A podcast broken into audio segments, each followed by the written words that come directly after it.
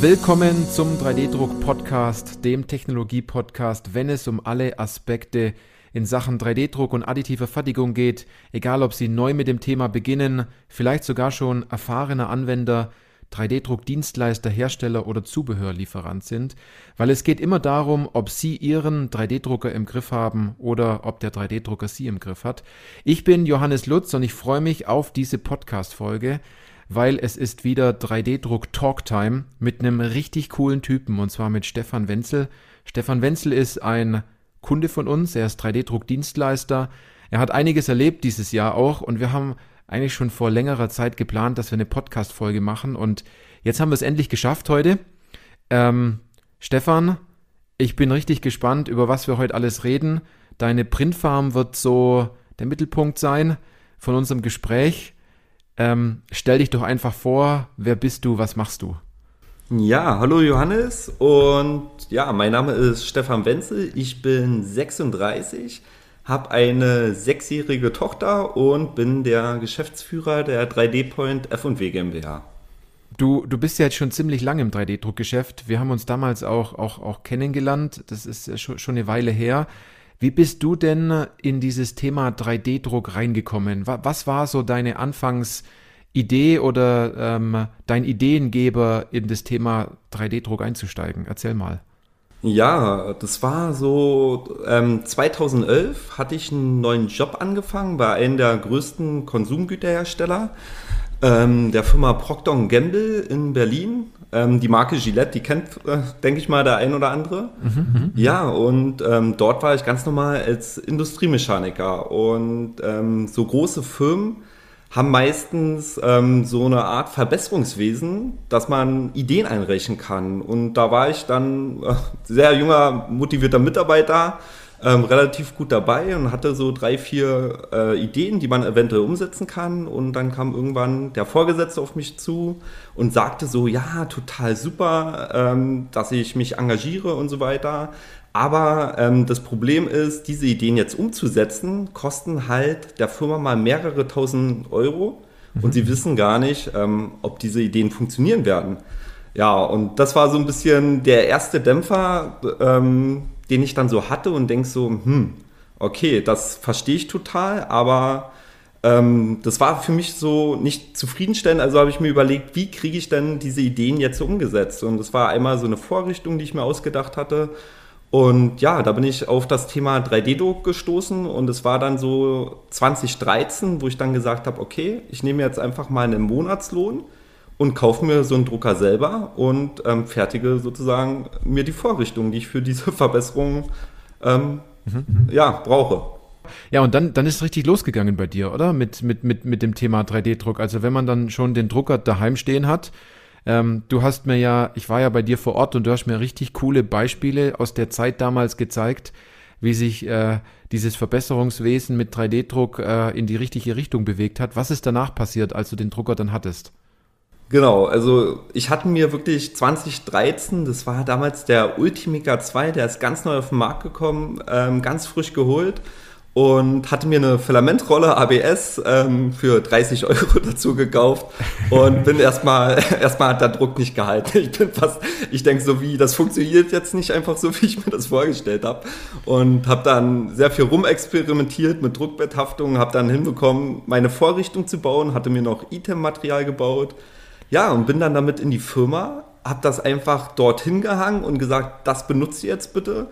Und dann nahm es so seinen Lauf. Ähm, die Vorgesetzten haben das gesehen, die haben das für gut befunden, die haben gesagt, wir rollen das jetzt aus und mhm. wir lassen das jetzt bei unseren Fertigern, wo wir immer unsere Teile fertigen, halt produzieren. Gib uns mal bitte deine Daten und dann geht das raus und dann rollen wir deinen Vorschlag um. Ja, mhm. und irgendwann waren dann drei Vorrichtungen im Unternehmen und ich habe dann mal die Frage gestellt, was haben die denn jetzt gekostet? Ja, und dann fiel da eine fast fünfstellige Summe und ich bin ein bisschen hinten umgefallen und denk so, okay, also bei mir waren es 30 Euro Filament und 20 Euro fürs Item und das Gerät erfüllte denselben Zweck wie die drei Geräte mit mhm. Stückpreis 2700 Euro. Da war dann wirklich so für mich ähm, ja, der Punkt, wo ich gesagt habe, Mensch, cool, hier ist Potenzial, hier muss sich irgendwie was ändern, weil ähm, ja, da einfach 3D-Druck noch nicht so ein bisschen im Unternehmen war. Und ja, so hat es angefangen. Ja, ja, Stefan, da war der Moment, als du dann das Feuer entdeckt hast. Und am Anfang hat es ja nicht wirklich jemand interessiert, aber wenn dann wieder Zeit und Geld eine Rolle spielt und Innovationskraft und äh, bewiesen wurde, dass es funktioniert und dass es auch bei den einzelnen Mitarbeitern funktioniert, dann kommt 3D-Druck ja immer ganz schnell ins Rollen. Ne? Und dann hat sich das ja weiterentwickelt, dass du dann, dass dort auch kräftig investiert wurde, glaube ich, äh, dann bei dem Konsumgüterhersteller. Ja, genau. Also so, äh, so war es gewesen. Das Witzige war, allein dieser Verbesserungsvorschlag hat theoretisch schon den 3D-Drucker, den ich mir damals angeschafft habe, bezahlt gehabt. Und da wurden sogar ähm, die Investitionssumme noch abgezogen. Also es hat sich schon trotzdem fürs Unternehmen stark gelohnt. Ja, und dann wurde mir stark. so ein bisschen auch äh, Vertrauen an die Hand gegeben, zu sagen, ja, ähm, willst du nicht aus der Schicht raus, also ich war ja Schichtmitarbeiter, mhm. und willst du dich nicht mehr mit diesem Thema auseinandersetzen in Gleitzeit und dir einfach diese Produktionsanlagen so ein bisschen durchnehmen und das ist, äh, hat dann eine Dynamik angenommen. Zum Schluss haben wir halt darüber geredet, dass ich äh, dort ein Center aufgebaut habe mit einer SLS-Anlage von EOS, mit verschiedenen, verschiedenen FDM-Druckern, mit SLA-Druckern, also ein eigenes Print-Center sozusagen. Ähm, mhm. Und ähm, zum Schluss hatte ich noch das Berliner Ersatzteillager mit drei Mitarbeitern, wo wir einfach geguckt haben, was können wir in Zukunft ähm, anders herstellen als mit den konventionellen Methoden, die jeder kennt, sozusagen drehen, fräsen, bohren. Mhm. Und ähm, ja, also es, es war wirklich irgendwo ein Selbstläufer, dass auch andere Unternehmen zu uns dann sind und sich das angeguckt haben, was wir sozusagen in 3D-Druck dort umsetzen. Mhm, mh. Ja, also das, was du gerade erzählst, ist eine unglaublich tolle Story, äh, die wahr ist. Und es war ja so dieser Butterfly-Effekt, ne? so ein Flügelschlag bei einer Vorrichtung, wo du dir gedacht hast, das kann man doch irgendwie besser machen ist dann ein 3D-Druckcenter oder ein Technologiecenter mit mehreren Technologien entstanden. Und dann ist die Geschichte ja auch noch weitergegangen. Dann hast du gesagt, äh, du hast jetzt so viel Wissen angeeignet, du kennst äh, jetzt all die Anwendungen, die bei dir gefunden worden sind, dass du den Weg dann äh, als, als Dienstleister eingeschlagen hast. Vielleicht gehst du da noch mal ganz kurz drauf ein. Ja, also das war so ein bisschen ähm, der Punkt, ich glaube, das waren so zwei so Ereignisse in meinem Leben, die so ein bisschen da eine Rolle gespielt haben. Also es war dann mittlerweile schon fast gang und gäbe, dass irgendwie jede Woche jemand vorbeikam, jemand sozusagen dann alles präsentiert hat. Und wir hatten unter anderem auch sehr viele Lieferanten, die natürlich auch sehr viele andere ähm, Betriebe mit ihren guten Produkten beliefern. Und die standen dann halt bei uns. Und der eine Geschäftsführer steckte mir so eine Karte zu und sagt so, ich soll mich doch unbedingt melden, sobald ich mein eigenes Unternehmen habe. Und ich hatte bis dato nie den Gedanken daran verschwendet. Und es war so ein bisschen ähm, so der Wechsel im Kopf, wo ich so gedacht habe, okay, ähm, anscheinend mhm. ist es wirklich so interessant, dass auch andere Unternehmen, wo man denkt, die müssten das eigentlich schon lange haben, ähm, ja, einfach da noch gar nicht so weit sind. Ja, ja, ja.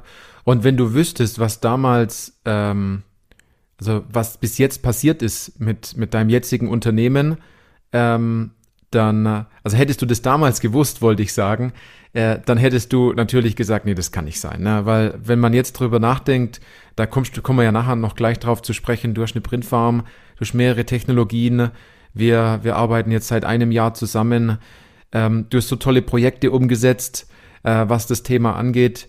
Ähm, du hast auch einen YouTube-Kanal, also das sollte man wirklich jetzt auch dazu sagen. Du, du gibst auch ähm, eigentlich unausgesprochene Wahrheiten im, im Markt bezüglich den Maschinen und Anwendungen ja auch, auch weiter in Form nicht nur von Audio, sondern Video und Audio. Das finde ich super interessant. Und Du, du hast uns, das hast du mal gesagt, uns ja auch mal eine Zeit lang beobachtet, also 3D-Industrie, aber der wirkliche Moment, wie war das, als wir uns damals kennengelernt haben? Wann war das denn? Na, das war so der Punkt, wo ich ähm, mein eigenes Unternehmen gegründet habe. Und ähm, man muss dazu sagen, ich war ja mein Leben lang Angestellter. Das heißt, so eine Selbstständigkeit auf einmal ähm, zu machen, ist schon mal ein anderer Punkt. Ich hatte das Glück, ähm, dass mein Kollege, der Dieter Fischer, der auch bei Procter Gamble jahrelang gearbeitet hat, der ist mit 65 sozusagen äh, in seinen Ruhestand gegangen und der hat einfach gesagt, ich habe gar keinen Bock aufzuhören. Wir haben hier die letzten fünf Jahre so cool zusammengearbeitet und der Dieter Fischer ist so ein Konstruktionsspezialist und da haben wir einfach zusammen dann gesagt, komm, ähm, ja, wir machen weiter. Und mhm. ähm, wo wir dann sozusagen das Unternehmen gegründet haben, man kann halt, das ist nun mal so, nicht alles selber können. Und gerade Sachen in Vertrieb und so weiter, wir sind ja, also ich bin ja immer mega gleich dabei, aber man muss natürlich, ähm, wenn man eine gewisse Reichweite aufbaut, und die haben wir mittlerweile auch, muss man natürlich irgendwo selektieren, was macht Sinn und was macht keinen Sinn. Und es macht auch mal Sinn, sich in gewissen Punkten einfach eine Hilfe zu holen, damit man da einfach einen besseren und schnelleren Wachstum erzeugen kann. Und ähm, da habe ich mir auch gesagt, das Geld, äh, was es kostet, das investiere ich einfach gerne, weil ich mhm. glaube, den Nutzen, den ich davon habe, allein auch durch das Netzwerk zu profitieren, ist viel mal höher als jetzt äh, die Summe X, die ich einmal ausgegeben habe. Ja, ja. Also war es im Endeffekt so, dass du uns beobachtet hast und hast gesagt, gut, ich möchte äh, mein Business jetzt skalieren, voranbringen und äh, wir von 3D Industrie bieten hier ja genau Beratung an. Und äh, daraus hat sich ja jetzt auch ganz toll, äh, ganz tolle, viele neue Dinge entwickelt. Also die Investition, die du ja getätigt hast, die hat sich ja mehr als äh, äh mehr als verdoppelt wieder eingespielt an der Stelle durch äh, durch gute Aufträge. Und andererseits, das, das hast du ja auch wahrgenommen, wir sind ja ein ein richtig tolles Netzwerk aus über 60 Dienstleistern, wo man jetzt nicht gegeneinander kämpft, sondern miteinander. Und das hast du ja auch schon mitbekommen, dass äh, der ein oder andere Dienstleister auf dich zukommt und sagt, äh, du hast das Thema FDM mit deiner Printfarm so gut drauf, dass die auf dich zurückgreifen in Zukunft, was Serienteile angeht, was Bauteile angeht, die in kürzester Zeit mit einer etwas höheren Stückzahl auch ausgeliefert werden müssen. Ja, genau. Und auch das ist irgendwie witzig gewesen, weil wir haben damals, wo wir die Firma gegründet haben und uns äh, auch eine Lasersinteranlage, eine neue EOS vom Miga P110 mhm. ähm, Velocis angeschafft haben, gedacht, das ist unser Kerngeschäft. Also wir ähm, bauen unsere Firma auf SLS auf. Und natürlich hat man dann auch einen FDM-Drucker in der Ecke stehen und vielleicht auch noch einen SLA-Drucker, aber SLS ist so das Herzstück und der Kern. Und ähm, Verstehe mich da auch nicht falsch, wir lieben die Anlage und sie ist auch super, aber sie ist nicht ähm, unser Hauptumsatztreiber. Das sind wirklich die FDM-Geräte und äh, das ist auch der Grund, dass wir innerhalb von ein Jahr von ein FDM-Drucker oder zwei hatten wir am Anfang auf ähm, über 30 Geräte skaliert haben. Und wir haben mittlerweile die größte ähm, Ultimaker S5-Printfarm in Deutschland. Und das muss man sich mal ähm, das ist so eine Sache, wo man so denkt, okay, ähm, ja, also das hätte ich nicht gedacht, ähm, dass dieser FDM-Markt eigentlich so, so gefragt ist, aber damit helfen wir den Kunden so unheimlich weiter, weil sie wirklich in dem Sinne ähm, schnell viele Teile bekommen.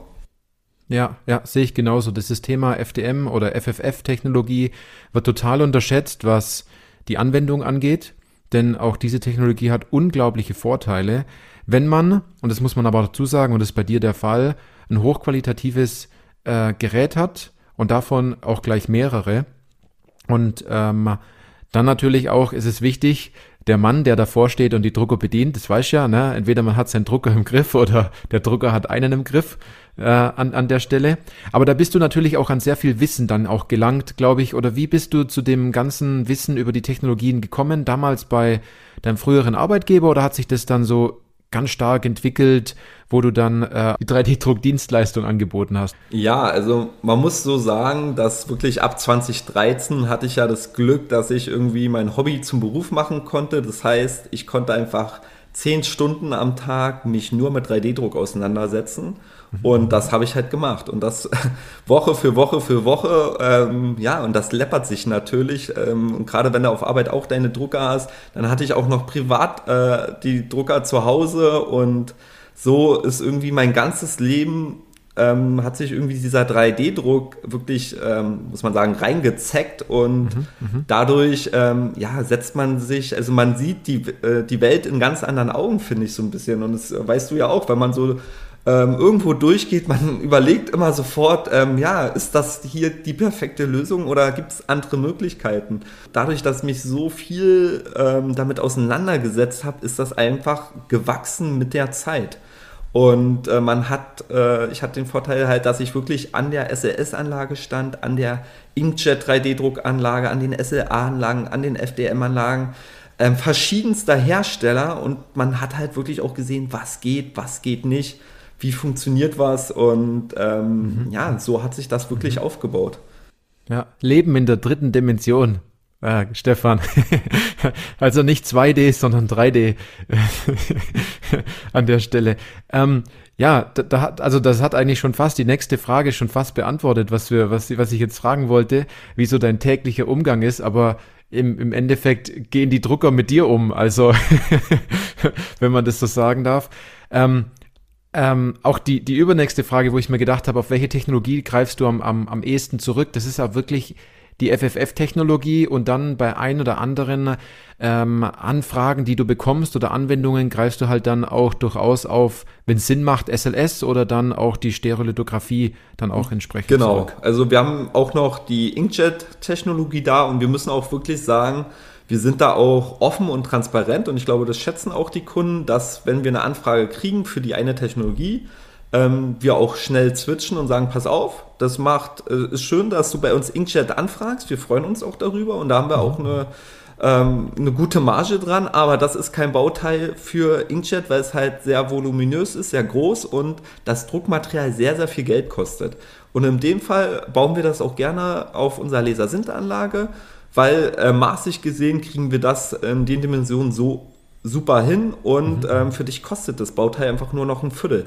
Und das sind so die Sachen, ähm, was die Kunden dann einfach auch schätzen, dass wir von uns aus, natürlich nach Rücksprache, einfach mal schnell switchen und sagen, ne, das ist aber ein FDM-Bauteil für uns und das ist ein SLS-Bauteil und wir ordnen das so ein bisschen selber zu weil wir auch sagen, wir wollen ja, dass der Kunde wiederkommt, dass der glücklich ist und dass es einfach eine Win-Win-Situation ist. Ja, genau, dass zum Schluss auch das Ergebnis passt, für was die Anwendung gedacht ist und nicht das passiert, was die vielen letzten Jahre passiert ist, dass äh, die Bauteile brechen, weil man einfach von Beginn an ähm, vielleicht nicht die richtigen Fragen gestellt hat und sich gedacht hat, ich drucke jetzt einfach dieses Bauteil, der wird sich schon was dabei gedacht haben anstatt wirklich nachzufragen und zu sagen, gut, wir müssen hier die Technologie wechseln. Äh, es macht viel mehr Sinn auf einer anderen Technologie. Dafür ist aber auch das Ergebnis am Ende des Tages auch viel besser. Und er kommt ja wieder zurück auf dich, auf dein Unternehmen oder sagt, da haben wir noch ganz viel, viele Anwendungen mehr. Jetzt lass uns mal noch mal ein bisschen auf deine Printfarm zurückgehen. Äh, und zwar, ähm, ich möchte es gerne mal ein bisschen jetzt hier im, im 3D-Druck-Talk mal von zwei Seiten beleuchten. Einerseits so von deiner Seite und andererseits mal so von Seiten vom Kunden. Wie ist es, vielleicht erstmal von Seiten von dir, ähm, auf so eine Druckkapazität, hochqualitativ natürlich, super organisiert zurückzugreifen? Ja, also der große Vorteil ist natürlich, äh, wenn du halt viele Geräte vom selben Hersteller hast und wir haben, ich glaube, vier, fünf unterschiedliche Marken äh, bei uns stehen. Also wir haben auch natürlich auf anderen Herstellern unsere Erfahrungen gesammelt und haben uns dann halt wirklich auch äh, im Anfang halt für den Ultimaker S5 entschieden, weil es natürlich auch ähm, sehr interessant ist, äh, wie man die Maschinen schnell umrüsten kann, sei es äh, mit den Düsen, sei es mit den Materialien und natürlich auch ähm, das offene Materialsystem. Ja, und, äh, und das ist natürlich ähm, gerade was ähm, wir brauchen, schnell viele Teile, ist, ähm, das ist das, was sozusagen ähm, den Kunden den Mehrwert bringt und für uns halt den Vorteil hat von dieser Printfarm, dass man halt keine Anlaufzeiten hat wie bei einer SLS-Anlage, die erstmal drei Stunden hochheizt, bevor da überhaupt irgendwas passiert und natürlich Bauzeit gleich Abkühlzeit. Das heißt, ein 24-Stunden-Job ähm, braucht auch nochmal 24 Stunden zum Abkühlen und dann ist er immer noch nicht entpackt, gestrahlt, verdichtet, meinetwegen auch noch gefärbt. Und bei den FDM-Geräten ist so, die drucken halt die Plattform voll und nach 4, 5 Stunden oder nach 14 Stunden nimmt man halt die Teile runter und die sind eigentlich äh, fertig. Also vielleicht werden sie nochmal gestrahlt, äh, je nach Wunsch, aber ansonsten sind die Bauteile so und mhm. äh, so fertig und können rausgehen. Und das ist halt der große Vorteil, dass wirklich, wenn mal die Luft brennt und bei manchen Kunden brennt halt die Luft, ja. ähm, die Lieferketten, die werden zurzeit immer schwieriger. Man merkt man kriegt nicht mehr alles so, wie man möchte und das merken wir total. Ähm, und da, genau, da ist sozusagen die Printfarm wirklich super, ja.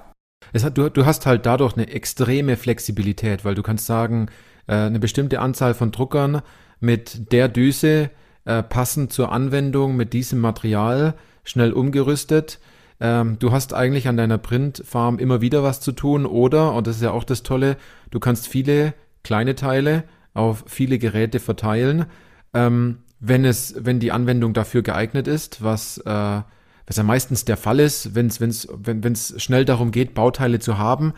Äh, also ich finde, ich finde es ein super Konzept, aber auch hier gilt jetzt nicht, ähm, ich sage jetzt nicht, dass der 350 Euro Drucker, den man äh, vielleicht beim nächsten Elektronikhändler bekommt, ein schlechter Drucker ist, sondern ähm, bei dir ist es ja wirklich so, dass du die Geräte im Griff hast und dass du weißt, woran es liegt, wenn mal ein Gerät ausfallen sollte und ähm, dafür natürlich auch schnell Ersatz findest, anstatt jetzt, äh, dass der Drucker einen wieder im Griff hat. Das ist ja so diese Thematik, die dahinter steckt. Ja, total. Und genau, das ist ja auch der große Vorteil, wenn man mehrere Anlagen hat. Man setzt sich halt auch sehr, sehr viel damit auseinander. Und wir hatten dann auch das Glück, äh, dass wir da mit iGo 3D zusammenarbeiten. Das heißt, die haben gesagt, Mensch, für Berlin-Brandenburg, da fahren wir nicht mehr raus, da könnt ihr doch direkt die Wartung von den Geräten übernehmen. Und es ist auch ganz äh, süß zu sehen, weil man mal so einen Kunden-Ultimaker dann in den Händen hält und dann so sieht, äh, wie so ein Gerät nach anderthalb Jahren aussehen kann. Und äh, wir hatten Geräte, ähm, ich hätte ein Bild machen sollen, das glaubt einen keiner, aber das sah aus wie ein Scheunenfund, muss man dazu okay. sagen. Und, und da stellt man sich dann so die Frage, wo man denkt, ja, das Unternehmen, irgendwann haben sie gesagt, komm, wir machen mal. Aber sie haben natürlich keine Zuständigkeiten definiert, sondern einfach bloß das Ding hingestellt. Jeder macht so, wie er Lust und Laune hat. Und äh, das ist halt auch immer so ein Thema, wo man merkt, ja, das ist cool, aber es funktioniert halt so auch nicht, sondern so ein Gerät ist halt, man muss sich damit auseinandersetzen und man braucht irgendwie auch mal einen Zuständigen. Ja, genau, genau. Also es ist ganz interessant, was du gerade ansprichst, denn da steckt ja so ein riesen Denkfehler dahinter, dass die, ich möchte jetzt nicht schlecht über Hersteller reden, aber da heißt es so, ein 3D-Drucker verkauft, äh, der 3D-Drucker wird installiert äh, bei, dem, bei dem Kunden. Äh, somit ist der Kunde danach auch erfolgreich. Das ist aber nicht so, denn äh, es liegt ganz oft nicht an der Technik und da muss ich die Hersteller wieder in Schutz nehmen, dass jetzt die Drucker oder auch die Geräte nicht schlecht sind, sondern es liegt oft daran, dass man selber als Bediener und woher soll man es denn auch wissen in dem Fall einfach mentale Blockaden hat, diese Technologie einzusetzen weil man Angst davor hat, dass das Bauteil bricht, weil man Angst davor hat, dem anderen Kollegen passen vielleicht äh, die Rillen auf dem Bauteil nicht, weil äh, man eine besondere Schichtstärke ausgewählt hat. Oder der Geschäftsführer ein lautstarkes Nein durch die Abteilung ruft und sagt, das machen wir nie wieder. Also ähm, ich, ich, ich, ich sehe das in dem Fall ganz oft so, dass es ein Zusammenspiel aus Technik und Mensch ist, weil der, der Mensch muss ja die Technologie auch irgendwie bedienen. Und äh, nur wenn man einen Drucker kauft, heißt es lang nicht gleich, dass man erfolgreich wird. Das hast du ja selbst auch gemerkt, weil du ja auch sagtest, ich brauche Anwendungen, ich möchte was, ich möchte auch mal Fehler machen. Und man kann natürlich Fehler immer super ausgleichen, wenn man im Vorfeld mal was gemacht hat. Weil wenn man im Vorfeld nichts macht, dann kann man auch keinen Misserfolg erleiden und kann auch die Sache nicht engineieren danach und sagen, gut, was ändere ich denn jetzt ab an der Stelle. Also es ist, ist jetzt für alle Podcast-Hörerinnen und Hörer vielleicht auch super interessant. Also wenn ihr egal welchen Drucker habt und ihr könnt, wenn ihr mit dem Finger da drüber zieht, so eine richtig schöne Staubschicht an eurem Finger, an eurem Finger sehen, dann ähm, solltet ihr vielleicht was tun, um ähm, am Ende des Tages dann doch schnell wieder Bauteile in der Hand zu haben. Äh, und meistens sind es nur die mentalen Blockaden oder die Zuständigkeiten, die da einfach nicht da sind. Oder es ist einfach fehlendes Wissen.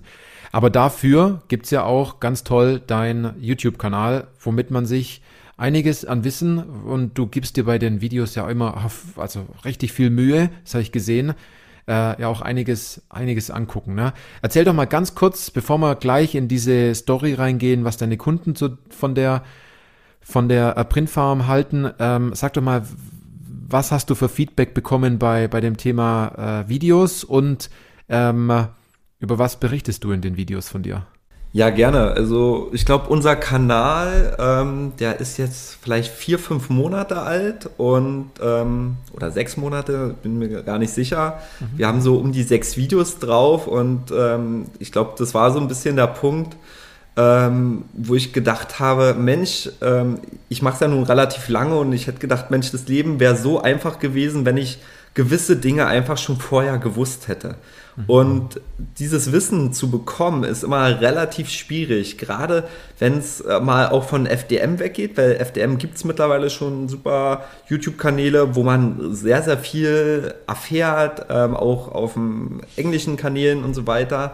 Aber ähm, so die anderen Technologien, die sind sehr, sehr ja, stiefmütterlich und ähm, keiner sagt ein, wie färbe ich am besten meine SLS-Bauteile. Keiner sagt ein, dass ein Inkjet-Bauteil aus einem 3D-Drucker, ähm, dass man da auf gewisse Sachen achten muss und mhm. dass gewisse Sachen da auch nicht funktionieren. Und das war so der Grund, wo ich gesagt habe, eigentlich hätte ich mir genau so einen Kanal gewünscht, den ich mir vor acht Jahren angeguckt hätte. Und ich habe dann einfach mal mit dem ersten Video, ähm, wo ich einfach gesagt habe, komm, wir hauen mal acht Tipps, acht Tricks raus für den FDM 3D-Druckbereich. Und das Witzige ist, wo äh, man hat ja mit vielen Leuten geredet und die haben gesagt, ja, du kannst du, wenn du äh, null Follower hast und du bringst mhm. bei YouTube ein Video raus, ja, dann wirst du vielleicht so 50, 60 Klicks im Monat ist dann gut.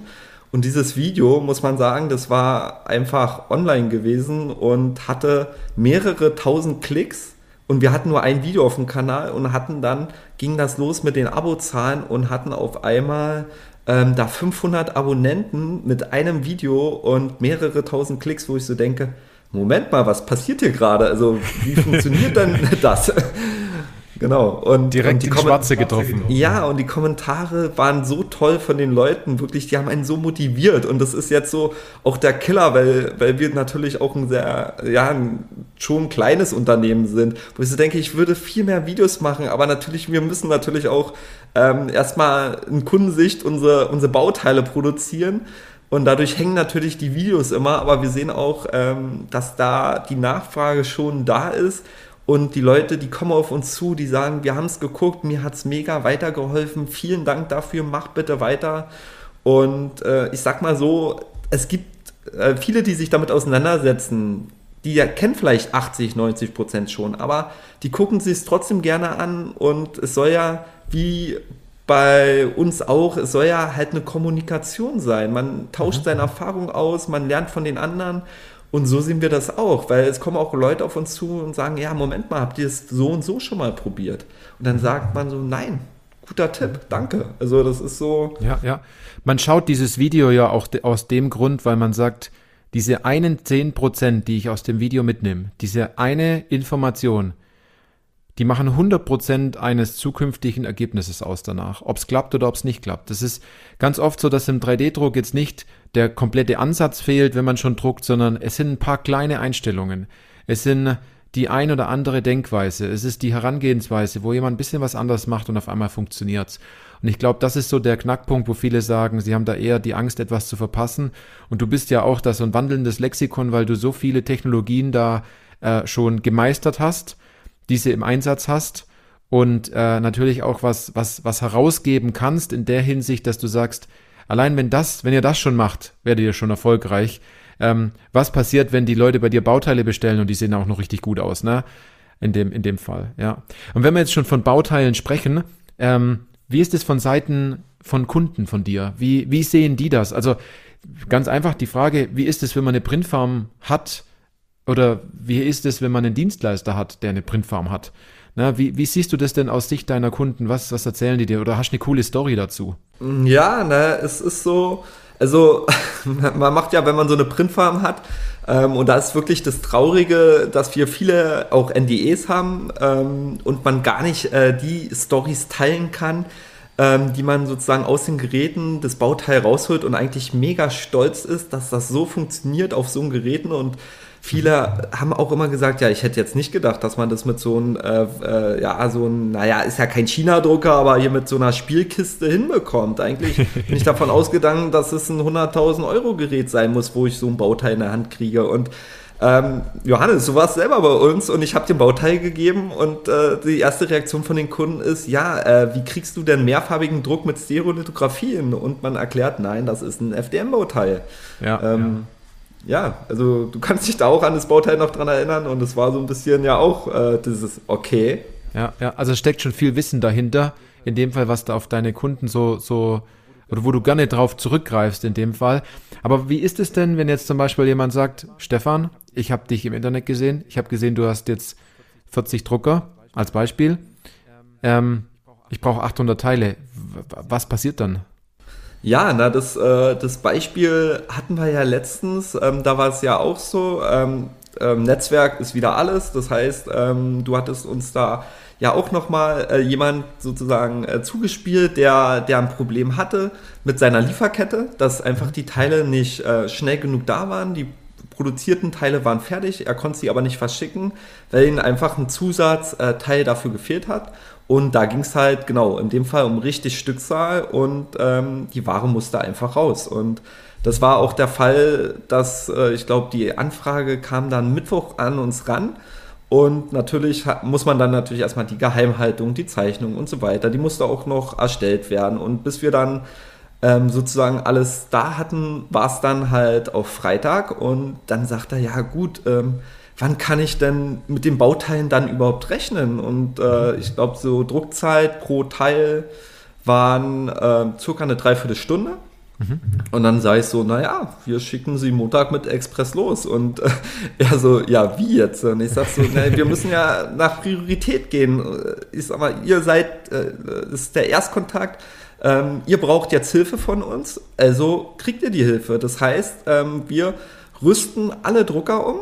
Wir, wir teilen alle Spulen an Material auf die jeweiligen Geräte zu und wir lassen sie einfach über das Wochenende produzieren.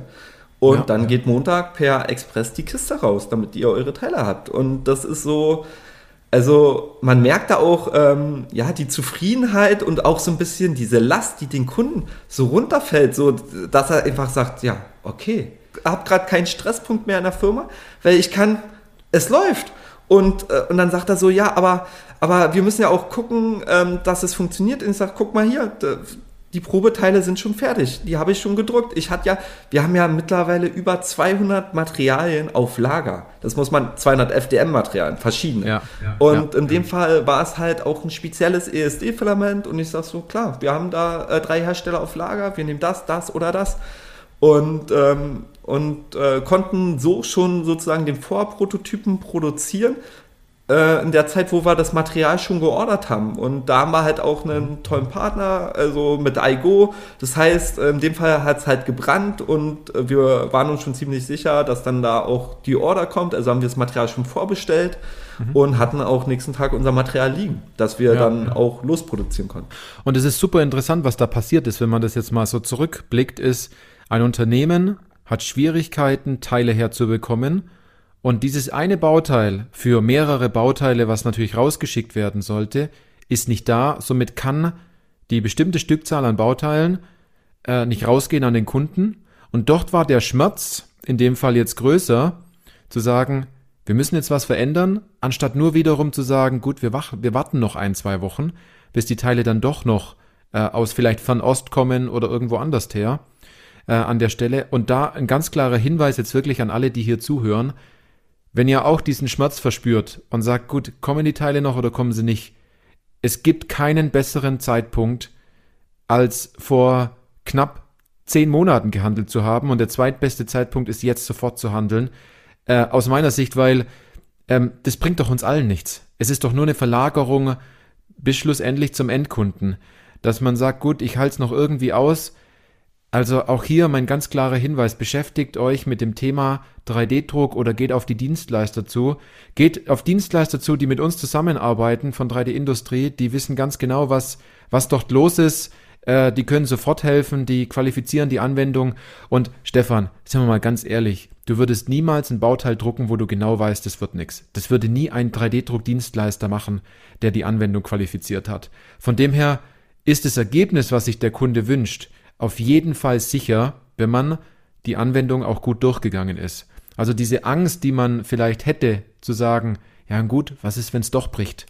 Die kann man jemanden nehmen, indem man vor, im Vorfeld sich auch die Zeit nimmt, um über die Anwendung eine halbe Stunde, Stunde zu sprechen, weil diese 31 Minuten, die machen schlussendlich ganz viele Stunden aus, wenn man das so sagen darf.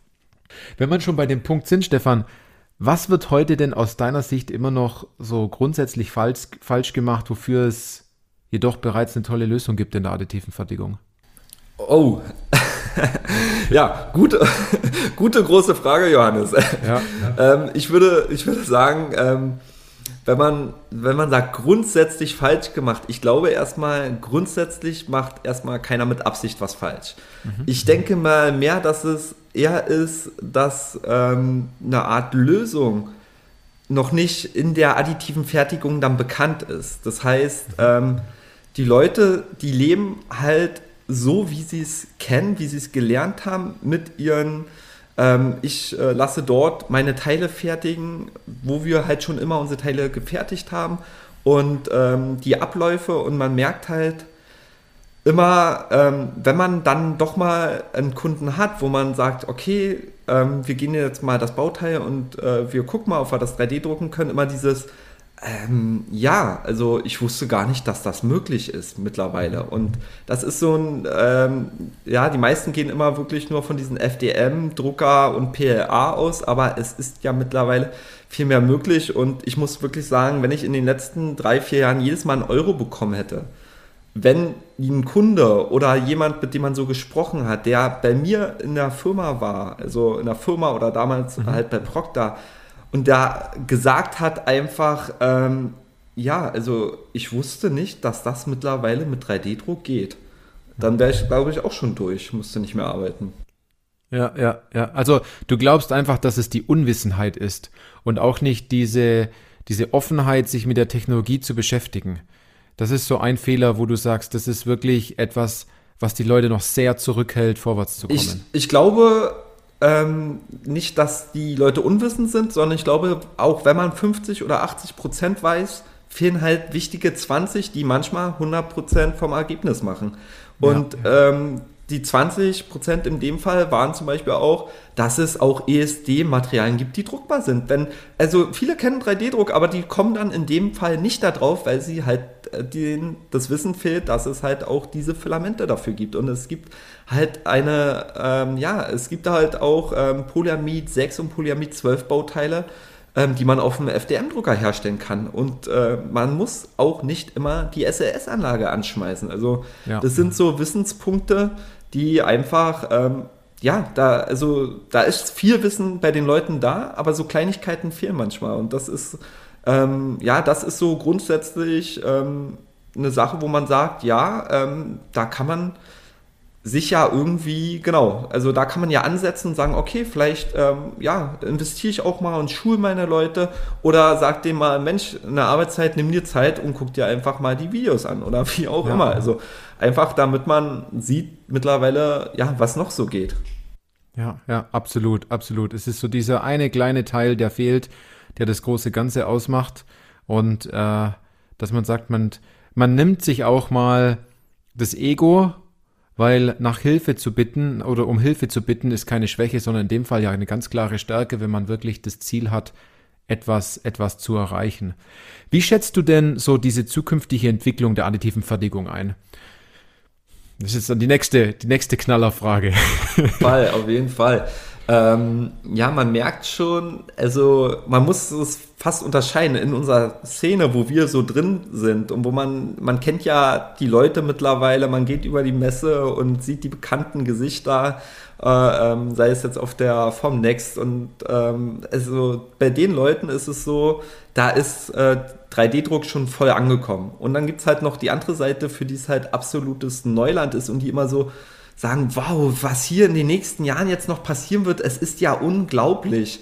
Mhm. Und äh, bei uns ist es so, man denkt so, ja, es ist ja schon eigentlich, ähm, also was soll sich, äh, es gibt mittlerweile sehr, sehr viele 3D-Druckdienstleister und es gibt auch ähm, fast alle 3D-Druckdienstleister, die ich kenne, haben einfach auch Kapazitäten, weil es ist immer so, man muss, wenn man mit 3D-Druck arbeitet, mit Peaks arbeiten. Das heißt, man hat natürlich immer mehr Geräte da, damit man hohe Peaks abfangen kann. Aber ich kenne jetzt keinen, der sagt, ich bin 100% ausgelastet und muss Aufträge abgeben, weil ich nicht mehr kann, sondern dann wird halt theoretisch nachinvestiert. Ja. Ja, und das ist so ein bisschen, ich schätze mal, ähm, die Entwicklung, die wird weitergehen, aber ähm, die großen Player, also die werden, sag ich mal, auch weiter wachsen. Man muss jetzt gucken, was so mit dem 3D-Druck Mittelstand, wo wir ja irgendwo auch dazu gehören, kleinere Firmen, ähm, ja, wird, ich glaube, da wird es auch mehr und mehr Allianzen geben. Man merkt ja, wir arbeiten ja auch, ähm, wir haben auch keine große P3 und P7 und da greifen wir auch mal auf andere Kapazitäten zurück. Ähm, eine Hand wäscht die andere und man hilft sich gegenseitig und ich glaube, langfristig gesehen, ja, werden sich da auch so Unternehmen, sage ich mal so, finden noch, die Ja, sich ja, dann ja. vielleicht auch zusammenschließen. Das wird, sehe ich so ein bisschen in der Zukunft. Das glaube ich auch, dass, äh, dass hier ein großes Zusammenhalten da ist, weil man kann nicht jede Technologie in jeder äh, Baugröße jetzt da haben, sondern man greift auf ähm, Unternehmen zurück, die sich dabei äh, positioniert haben auf einen bestimmten Bereich und sich dort, dort Expertise aufgebaut haben, so wie es bei dir in dem Thema FDM ist für, für diesen Bereich und natürlich auch für weitere Themen, aber du sagst dann auch, wenn ich einen ri- richtig großen Auftrag habe, was SLS angeht, greifst du auch auf einen Partner bei uns aus dem Netzwerk zurück ähm, und äh, hast einfach das Vertrauen, dass es in dem Fall auch klappt. Ähm, ja, was sind denn jetzt aus deiner Sicht so die drei wichtigsten Tipps, wenn es um 3D-Druck geht, die du jetzt unseren Hörerinnen und Hörern mitgeben kannst? Ja, ähm, ja, also da sage ich mal so Tipp Nummer eins, ähm, den ich jetzt da so geben würde, ist immer gerade für die, für die das Thema noch so ein bisschen neuer ist und die irgendwie davon angesteckt werden, eine Begeisterung entwickeln, Thema ähm, 3D-Druck Metall. Man kann sagen, und äh, ja, man kann sagen, dass bei 99,9 Prozent aller Fälle, äh, wo eine konventionelle Fertigung von diesem Bauteil möglich ist, sich kein Metall-3D-Druck lohnt. Und damit kann man halt viel erschlagen an Anfragen, die wir kriegen, wo ich denke, das ist ein Automatendrehteil. Das kriegst du für 1,80 Euro in deiner 500 äh, Mengenstückzahl oder 2000 Mengenstückzahl, die du haben möchtest, ähm, gedreht. Das bringt nichts. Natürlich kann man das irgendwie auf, einen, äh, auf einer SLM-Maschine bauen oder irgendwie mit einem FDM-Verfahren und so weiter. Möglich ist es, aber es macht einfach gar keinen Sinn bei dieser Stückzahl, ansatzweise auch nur einen 3D-Druckdienstleister mit so einer Anfrage, ich sag mal, ähm, ja, nicht zu belästigen, das klingt jetzt doof, aber es macht beschäftigen. kein, zu beschäftigen, ja, genau, zu beschäftigen, um Gottes Willen, zu beschäftigen, weil ähm, das kann man sich wirklich grob sagen, wenn eine konventionelle Fertigung für so ein Bauteil möglich ist im äh, Metall, dann bitte konventionell fertigen lassen.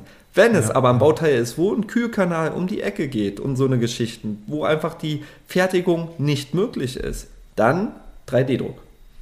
Ja, absolut. Das ist ein richtig guter Tipp. Richtig gut. Tipp Nummer eins.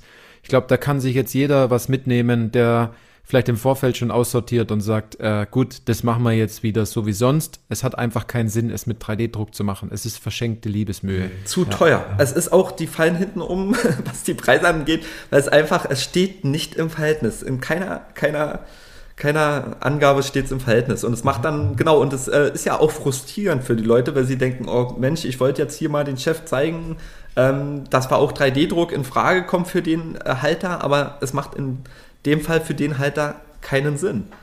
Ja, genau, genau. Ja. Was sind deine zwei weiteren Tipps noch? Ja, die äh, zwei weiteren Tipps ist wirklich zu sagen, ähm, Leute, fangt einfach an. Fangt klein an, fangt an, dass ihr mal eine Anfrage an einen Dienstleister sendet. Fangt an, dass ihr sagt, Mensch, wir holen uns mal selber ein kleines FDM-Gerät, ähm, stellen das hin ähm, und ähm, probieren einfach mal aus, wie weit wir kommen und einfach, genau, einfach mal anfangen, ähm, mit, einer, mit kleinen Sachen zu gucken, okay, ähm, ja, wir, wir probieren mal was aus. Super, super. Okay, und Tipp Nummer drei? Tipp Nummer drei ist einfach, ähm, sich äh, auch zuzulassen, einfach, ähm, gerade wenn man am Anfang steht, einfach mal Hilfe zu holen und ähm, auch eine gewisse Art Zuständigkeiten und Verantwortlichkeiten ähm, zu definieren. Das heißt, nicht nur einfach, wenn man angefangen hat, sondern wirklich auch zu sagen, okay, wir haben jetzt so ein Ding, Aber ich als, äh, sag ich mal, Abteilungsleiter oder so, ich räume dem Mitarbeiter auch eine gewisse Zeit an, ein in der Woche sich damit auseinanderzusetzen. Und gib ihm das nicht noch als Belohnung, wenn der engagierte Mitarbeiter sagt, Mensch, hier können wir was reißen in 3D-Druck, super. Ähm, mhm. Dann ordern wir meinetwegen noch so einen Drucker und das machst du jetzt noch nebenbei. Sondern man muss wirklich sagen, weißt du was, das ist cool, nimm dir bitte eine Stunde Zeit oder nimm dir äh, pro Tag oder nimm dir meinetwegen alle zwei Tage halt da anderthalb Stunden Zeit und beschäftige dich damit und setz dich damit auseinander. Also man muss den Leuten auch den Raum geben, ähm, ja, die Möglichkeit, das zu entfalten. Das habe ich auch gesehen, ganz oft, weil wir die Empfehlung äh, durchaus auch machen, dass wir ähm, jetzt nicht sofort sagen, kauf dir ein Gerät, sondern beschäftige dich aktiv mit dem Thema und wir haben eines ganz toll herausgefunden. Jede Stunde, die er am Anfang sich damit beschäftigt, wird um das Hundertfache zum Schluss wieder reingeholt an Zeit, weil dieses, weil dieser 3D-Drucker oder diese additive Fertigungsanlage im Unternehmen da ist. Also ich würde als Unternehmer dieses Spiel sehr oft spielen, dass ich am Anfang eine Stunde investiere und am Ende äh, sehr viel sehr viel Zeit einspare. Ne? Darum es ja, aus einem Euro zwei zu machen, das so oft und so schnell wie möglich, automatisiert wie möglich. Es geht mit der Zeit genauso an der Stelle. Also das ist wirklich ein guter Tipp. Ja, ist besser ja. als Lotto, glaube ich. Ja, also ähm, beim Lotto scheitert es daran, dass viele den Lottoschein nicht ausfüllen. Beim 3D-Druck daran, dass sie auch nicht beginnen. Also Für endlich ein Los, du Trottel. Ja, genau. Kauf dir endlich einen 3D-Drucker. Äh, Mittelstandsmanfred sozusagen. Ne? ja, also ähm, und bevor wir jetzt gleich am Ende sind, ich habe ja immer so zwei Fragen am Ende. Da bin ich jetzt auch gespannt, was du was du dazu sagst. Und zwar ähm, beende doch einfach mal bitte folgenden Satz: 3D-Druck ist für dich oder für mich. Ähm, ja, 3D-Druck ist für mich jeden Tag eine neue Überraschung. Das ist es wirklich. Und ähm, was ist so das coolste Bauteil, was du, also 3D gedruckte Bauteil, was du bisher je gesehen oder in der Hand gehabt hast? Ui. Ui, ähm, ähm, ich muss sagen, ähm, das 3D-Druck-Benji. Ähm, ich weiß nicht, ähm, das mhm. 3D-Druck-Benji ist halt das kennt jeder. Das ist geführt über jeden 3D-Drucker, der auf dem Markt ist, schon mal gelaufen. In jedem Material, in jeder Technologie.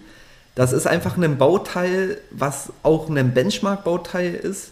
Und ich finde, ich bin halt so der Fan davon, es muss doch nicht immer dieses Düsentriebwerk sein und ich feiere es total. Aber es ist ein ganz simples Teil, was so viele Indikatoren hat, wie gut so ein Drucker eingestellt ist und läuft und so weiter. Und das ist halt ein Teil, was äh, gefühlt Millionen Leute gedruckt haben, begeistert hat. Ähm, sei es meine Tochter, die mit dem Ding in der Badewanne spielt, weil ich das auf 30 Zentimeter groß skaliert habe und so weiter. Es ist einfach ein Teil, ähm, ja, was, äh, was jeder kennt. Und das ja, ja, äh, begeistert ja. mich irgendwie immer wieder aufs Neue. Und es muss halt, ähm, wie gesagt, es kann auch mal das Einfache sein. Ja, ja. Das ist wirklich ein super Bauteil, weil es wie du gesagt hast, jeder kennt es. Und es hat so bestimmte Schwachstellen auch, wo man natürlich auch sieht, ist der Drucker dafür geeignet, dieses Bauteil jetzt so zu drucken mit den Parametern, die man hat, oder ist es halt nicht an der Stelle. Es gibt ja auch noch viele Abwandlungen von diesem Benchy, habe ich mittlerweile gesehen. Also ähm, es gibt nicht, es gibt so dieses Ursprungs-Benchy und auch so diese vielen Benchies, wenn man dann so eine ganze Flotte hat, ne, äh, an, an kleinen Benchies, äh, die irgendwo rumstehen, wenn man, wenn man, wenn man dann druckt. Also su super, super Antwort an der Stelle. Ich würde auch sagen, wir sind jetzt auch schon durch mit dem Podcast. Ich glaube, für viele waren da auch äh, sehr gute Infos dabei. Stefan, danke, dass du dir die Zeit genommen hast.